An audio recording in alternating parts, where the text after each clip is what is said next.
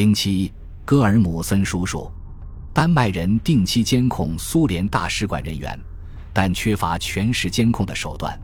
大使馆的一些电话上安装了窃听器，同时，克格勃技术人员成功打入了丹麦情报部门的电台网络。苏联大使馆内的监听人员会定期侦搜丹麦监控小组之间传递的信息。叶莲娜·戈尔基耶夫斯基和丈夫一起为克格勃工作，监听这些信息，并将其翻译成俄语。因此，克格勃可以搞清丹麦情报部门监听车的位置。并确认何时其人员没有受到监控。每名受怀疑的克格勃官员都有一个代号。戈尔基耶夫斯基在丹麦安全与情报局电台中被称作戈尔姆森叔叔，这个名字源自一位外号蓝牙、名为哈罗德·戈尔姆森的十世纪丹麦国王。丹麦安全机构认定戈尔基耶夫斯基是一名以外交身份为掩护的克格勃间谍。一天晚上。那位警察朋友和他的妻子邀请奥列格和叶莲娜去吃晚餐。他们出门后，丹麦情报人员进了他们的房间，安装了窃听设备。戈尔基耶夫斯基觉得丹麦夫妇的邀请有点可疑，因此根据自己在一百零一学校的培训经验，他出发前采取了防范措施，在门框涂抹了一些胶水。当他们结束就餐返回家中时，发现那些肉眼无法识别的胶水印遭到了破坏。从那以后，戈尔基耶夫斯基在家说话都很小心。克格勃和丹麦安全与情报局之间的彼此窥探总是断断续续，缺乏连贯性。受过干系培训的克格勃官员经常能摆脱丹麦人的盯梢，但是，正如经常发生的那样。戈尔基耶夫斯基和他的同事们误以为自己成功的隐藏了行踪。戈尔基耶夫斯基进入性用品店并购买同性恋色情杂志的行为之所以被发现，有可能是因为丹麦情报部门对哥本哈根的红灯区进行了监控，或者丹麦人跟踪了他。一个已婚苏联情报人员对同性恋色情感兴趣并不是好事，因为一个有秘密的男人有可能遭到勒索。丹麦安全机构对此进行了仔细的标记，将这条有趣的爆料信息告知了一些盟友。在西方情报机构的档案中，戈尔基耶夫斯基的名字旁第一次被打了一个问号。奥列格·戈尔基耶夫斯基逐渐成长为一名最高效的克格勃人员。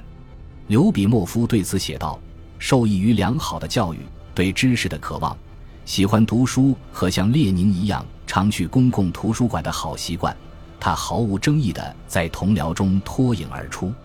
影响他前途的唯一阴云就是他的婚姻。在文化与精神生活日益繁盛的同时，他的婚姻关系却每况愈下。两人的婚姻一开始就没有多少温馨可言，现在则愈发冷淡。戈尔基耶夫斯基想要孩子，叶莲娜却坚决不同意。来哥本哈根任职一年后。他的妻子透露道：“离开莫斯科之前，他曾在没和他商量的情况下堕了一次胎。”奥列格感觉自己受到了欺骗，非常愤怒。在丹麦，叶莲娜本应充满活力，但奥列格却发现年轻的妻子生活态度消极，对周遭的新事物不闻不问。他开始感到自己的婚姻就是一纸协议而非爱情，他的空虚感与日俱增。戈尔基耶夫斯基认为自己对女性的态度是尊重的。实际上，和许多苏联男性一样，他秉持着一种陈旧的婚姻观，希望妻子能任劳任怨地打理家务。而作为一名出色的克格勃翻译员，叶莲娜坚持认为女人不应该做家务。奥列格可能对西方社会的很多新思潮持开放态度，但他对女性解放却有所保留。他说：“叶莲娜具有反家庭倾向，只能徒增自己与日俱增的沮丧感。他上了烹饪课，希望能让叶莲娜感到羞愧，以后多去做饭。叶莲娜要么对此没有注意，要么根本不在乎。他犀利而机智的言辞曾让奥列格赞赏不已，现在只会让他生气。一旦觉得自己是对的，戈尔基耶夫斯基就会固执己见，不思变通。为了摆脱这种沮丧感。”他每天都会在哥本哈根的各大公园独自跑上几个小时，回到家已经精疲力竭，没有力气吵架了。在奥列格的婚姻生活出现裂痕的同时，苏东集团内部也发生了巨变。一九六八年一月，具有改革派思想的捷克斯洛伐克共产党第一书记亚历山大·杜布切克开始实施自由化政策，放松对出国、言论自由及审查制度的管控，试图摆脱苏联的束缚。杜布切克倡导的人道的社会主义承诺限制秘密警察的权利。改善与西方的关系，并最终实现自由选举。戈尔基耶夫斯基兴奋地关注着事态发展。如果捷克斯洛伐克可以挣脱苏联的枷锁，其他苏联卫星国也会争相效仿。克格勃驻哥本哈根情报站对捷克斯洛伐克改革问题的观点两极分化。一些人认为莫斯科会像1956年匈牙利事件那样。对捷克斯洛伐克进行军事干预，但包括戈尔基耶夫斯基和刘比莫夫在内的另一些人却笃定捷克斯洛伐克的改革会取得成功。奥列格和我都认为苏联坦克不会开进布拉格。刘比莫夫写道：“我们为此赌了一箱乐宝啤酒。”就连通常对政治不感兴趣的叶莲娜，似乎也为捷克斯洛伐克的事态感到鼓舞。我们将捷克斯洛伐克视作自由未来的一种希望，戈尔基耶夫斯基写道：“这不仅是为了捷克斯洛伐克的未来，也是为了苏联的未来。”在莫斯科中心，克格勃将捷克斯洛伐克的改革试验视作对共产主义的现实威胁，有可能打破冷战的势力平衡，不利于莫斯科。苏联军队开始在捷克斯洛伐克边境集结。克格勃不等克里姆林宫下达指示，就派遣了一支间谍小队去打击捷克斯洛伐克的反革命行为。这些间谍中就包括瓦西里·戈尔基耶夫斯基。兄弟二人中，一个怀着满腔热情，希望布拉格之春取得成功；另一人却奉命将其扼杀在摇篮之中。一九六八年初，三十多名克格勃特工潜入捷克斯洛伐克。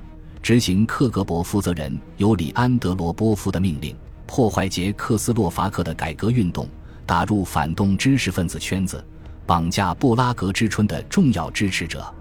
多数特工假扮成西方游客，因为克格勃认为，捷克斯洛伐克煽动者更可能对明显持同情态度的外国人透露他们的计划。行动目标包括知识分子、学者、记者、学生和作家。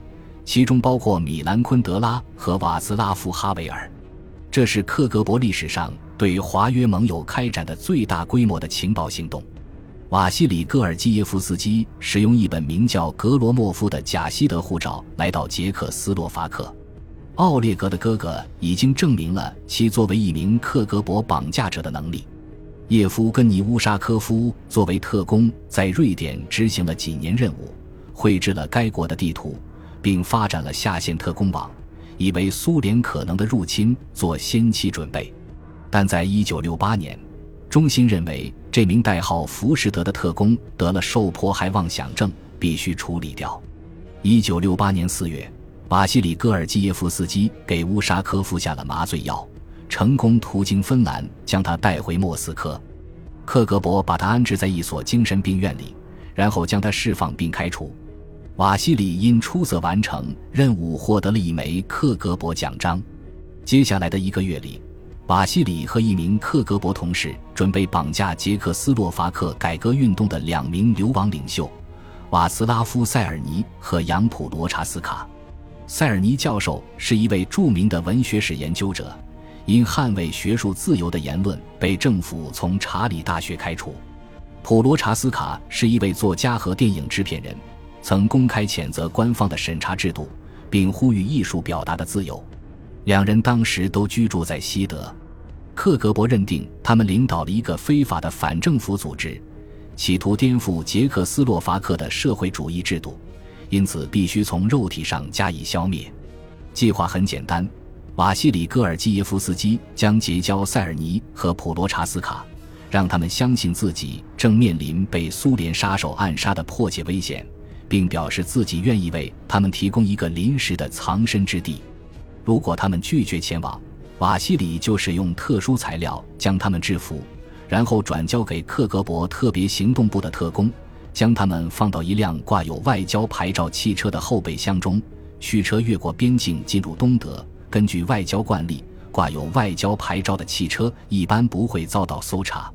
计划并未成功，尽管戈尔基耶夫斯基力劝塞尔尼就是不相信自己面临着不同寻常的危险。普罗查斯卡身边有保镖陪同，他自己只讲瓦西里戈尔基耶夫斯基根本听不懂的捷克语。